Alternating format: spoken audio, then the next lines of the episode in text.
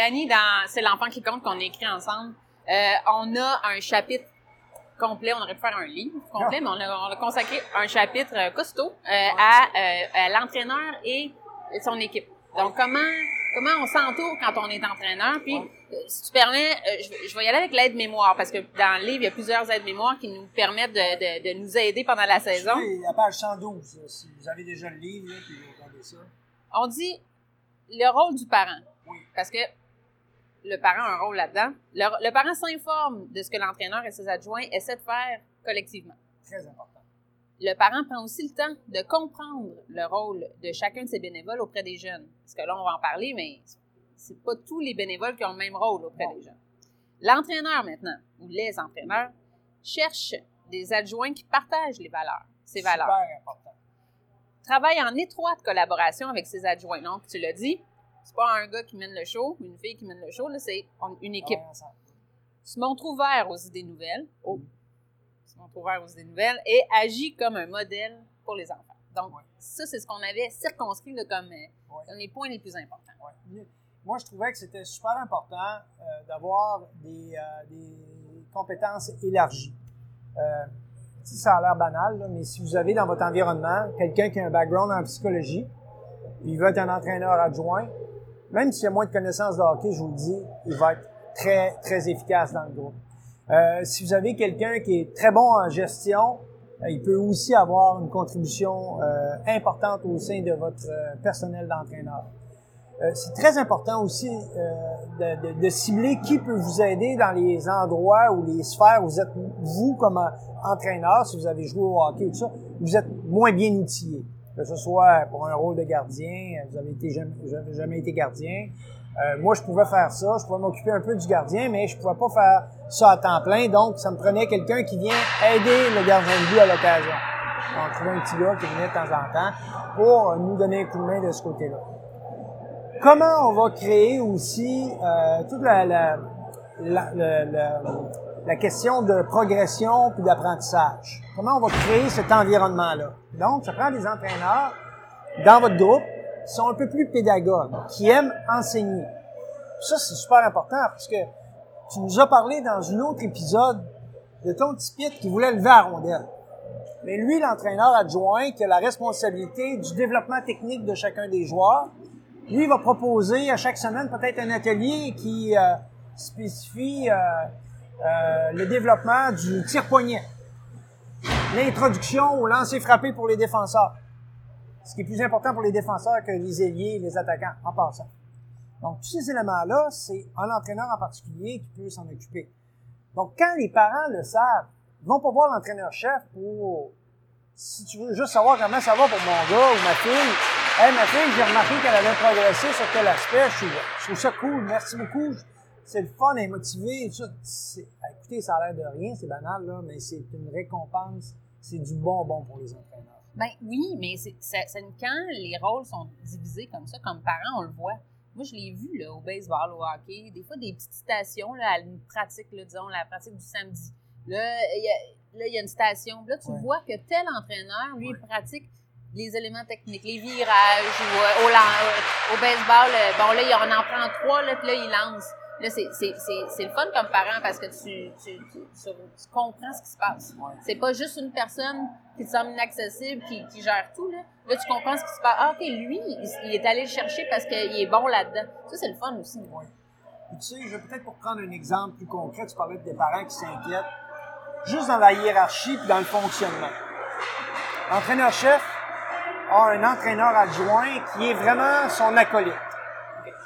L'entraîneur adjoint qui est, on va dire, senior, qui est vraiment là, le, le bras droit, lui va s'assurer de faire le lien avec, avec la gérante, tiens. Parce que tu as déjà été gérante, on va prendre l'exemple.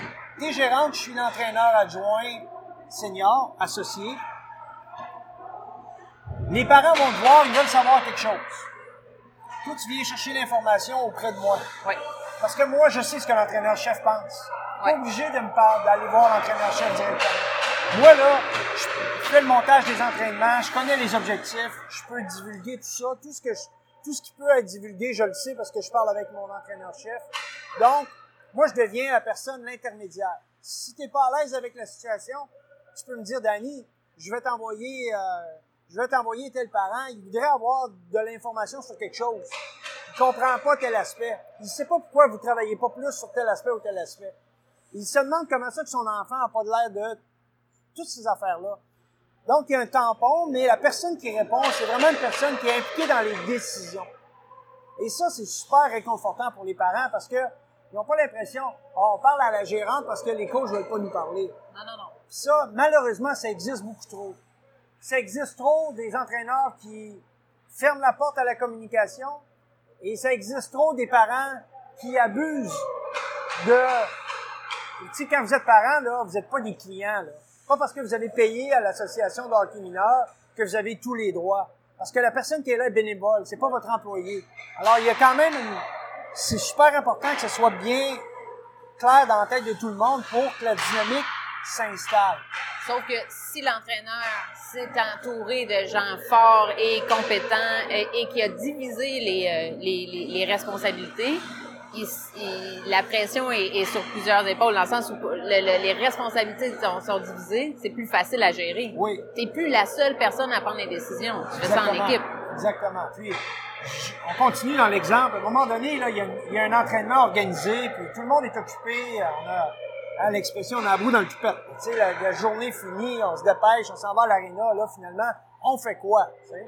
Mais normalement, quand tu as trois entraîneurs, tu as un entraîneur senior, donc l'associé, qui est responsable de certains aspects de jeu. Lui, il a peut-être un ou deux exercices à préparer. L'entraîneur-chef a peut-être deux, trois éléments sur lesquels il veut tabler. Il a, que ce soit un petit texto, euh, ta, ta, deux, trois jours à l'avance. Tout le monde a deux, trois exercices à faire. Je vous le dis, là, à 7-8 minutes par exercice, l'entraînement est déjà comblé. Avec l'échauffement intro, qui normalement, on change pas ça trop trop parce qu'on veut rapidement que les jeunes se délient les jambes. Fait que la première portion, c'est toujours le même entraîneur qui s'en occupe. C'est pas mal toujours autour des mêmes, des mêmes exercices parce que c'est du développement, c'est, du développement général, c'est des habiletés générales, c'est d'échauffement pour les gardiens, les attaquants, les défenseurs, etc. Que ce soit par atelier ou autre, là, ça, ça vous appartient. Mais c'est toujours la même chose. Ensuite, il y a le cadre de la pratique, de l'entraînement où on veut enseigner les éléments techniques. Puis à travers ça, il y a des, des prérequis pour réussir à faire ça collectivement. Donc, il y a des exercices individuels, peut-être des ateliers, tout ça. Et à la fin, soit un jeu, un truc pour mettre fin à l'entraînement. Donc, grosso modo, le cadre est pas mal toujours le même.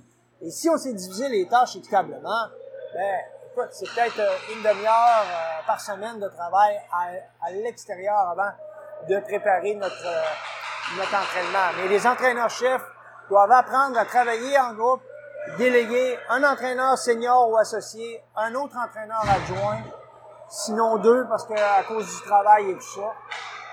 Et euh, en terminant, je veux juste vous dire que ce qui nous permet aussi euh, d'avoir des bonnes relations avec nos parents, avec les, parents, donc euh, c'est que moi, comme entraîneur, si j'ai un problème avec mon garçon et que les autres entraîneurs ont identifié le même problème, à ce moment-là, quelqu'un d'autre peut intervenir. Ça, c'est précieux. C'est précieux parce que quand je sors de l'aréna, je suis pas un coach. Je suis avant tout un papa.